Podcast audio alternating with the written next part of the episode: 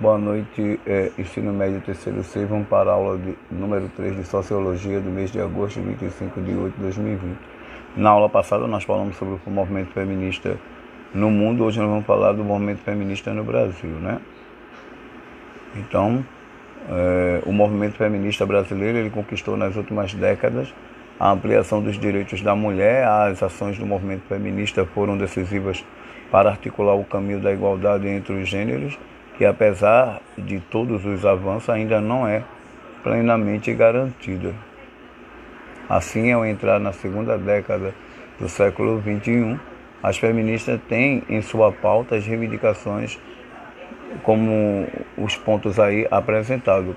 Em primeiro lugar, o reconhecimento dos direitos econômicos, sociais, culturais e ambientais das mulheres, necessidade do reconhecimento do direito universal à educação, saúde e previdenciária, defesa dos direitos sexuais e reprodutivos, reconhecimento do direito das mulheres sobre a gestação, com acesso de qualidade à concepção e, e ou contra concepção, né? Descriminalização do aborto como direito de cidadania e questão de saúde pública. Além desses temas, um em especial tem ganhado por suas estatísticas né, a violência contra a mulher. A cada dois minutos, cinco mulheres são espancadas no país, de acordo com a pesquisa da Fundação Perseu Abramo Mulheres Brasileiras e Gêneros no Espaço Público e Privado, realizada em 25 estados em 2010. No levantamento, constatou-se que 11,5 milhões de mulheres já sofreram tapas e empurrões e 9,3 milhões sofreram ameaças de surra. No entanto, as agressões diminuíram entre os anos de 2001 e 2010. Anteriormente, oito mulheres eram agredidas a cada dois minutos. Um dos motivos para essa diminuição foi a elaboração da Lei Maria da Penha, que garante a proteção legal e policial às vítimas de agressão doméstica. No Brasil, o movimento feminista é, tomou forma entre o fim do século XVIII e o início do XIX, quando as mulheres brasileiras começaram a se organizar e conquistar espaço na área da educação e do trabalho.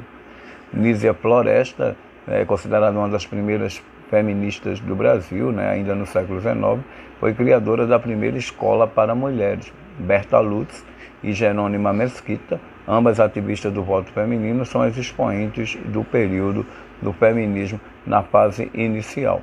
Em 1917, o serviço público passa a admitir mulheres no quadro de funcionários. Dois anos depois, a Conferência do Conselho Feminino da Organização Internacional do Trabalho aprova a resolução de salário igual para, né, para trabalho igual entre homens e mulheres.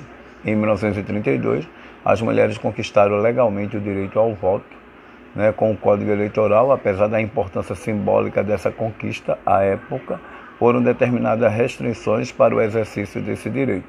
Foi só com a Constituição de 1946 que o direito pleno ao voto foi concedido.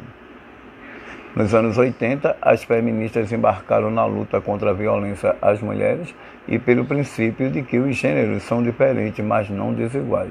Em 1985 é criado o Conselho Nacional dos Direitos da Mulher, o CNDM, subordinado ao Ministério da Justiça, com o objetivo de eliminar a discriminação e aumentar a participação feminina nas atividades políticas, econômicas e culturais.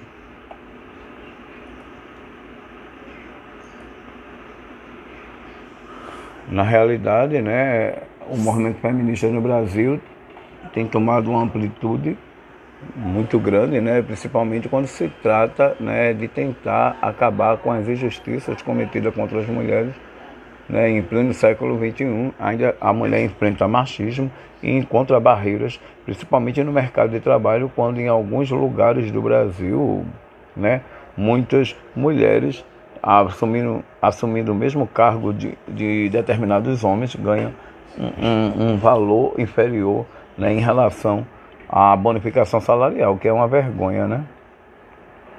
Então, é, as conquistas do movimento feminista né, se deu a partir de 1988, né, com a recente é, Constituição Democrática, né, e que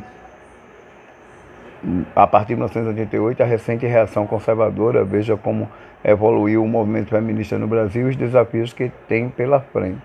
O movimento feminista foi um ato importante na luta contra a ditadura militar e a partir da Constituição de 1988, que fez da igualdade entre homens e mulheres cláusula pétrea. O Brasil entrou em sincronia com boa parte do mundo em relação aos direitos das mulheres. O país, no entanto, ainda não enfrentou a questão do aborto, que continua ilegal, com algumas exceções. E apesar de leis como a Maria da Penha, né, a violência contra a mulher continua sendo um grave problema. Né? Hoje nós deparamos com a, a situação do feminicídio, né, que tem é, contribuído bastante né, dentro de uma, dentro de uma é, situação de violência contra a mulher. Nos últimos anos, o feminismo provocou, provocou uma reação conservadora e se tornou um dos temas centrais da atual polarização do movimento. No exercício de fixação, na questão número 1, um, você vai explicar o que vem conquistando o movimento feminista no Brasil nas últimas décadas. No número 2, em que consiste a pauta das reivindicações do feminismo no Brasil né, no século XXI e cite alguns pontos. Quais são as estatísticas desse movimento em relação à violência contra a mulher no Brasil? Como a justiça brasileira tem atuado nessa questão? É a número 3. A questão número 4, você vai fazer uma cronologia dos fatos do movimento feminista entre os anos de 1917 a 1930 em suas conquistas. E o quinto, o que evidenciam né, o movimento feminista na década de 80 no Brasil e o que conquistaram em 1985 e hoje quais são os dramas mais enfrentados né, com o retrocesso de mentalidade no Brasil em relação à mulher, né, quando até então né, essa volta da concepção machista tem contribuído bastante para prejudicar as mulheres no Brasil né, e principalmente no mundo. É, boa aula, né, coloca o exercício no, no caderno, responda. Se possível, mande para o meu privado com nome e turma por conta das chamadas. Boa noite.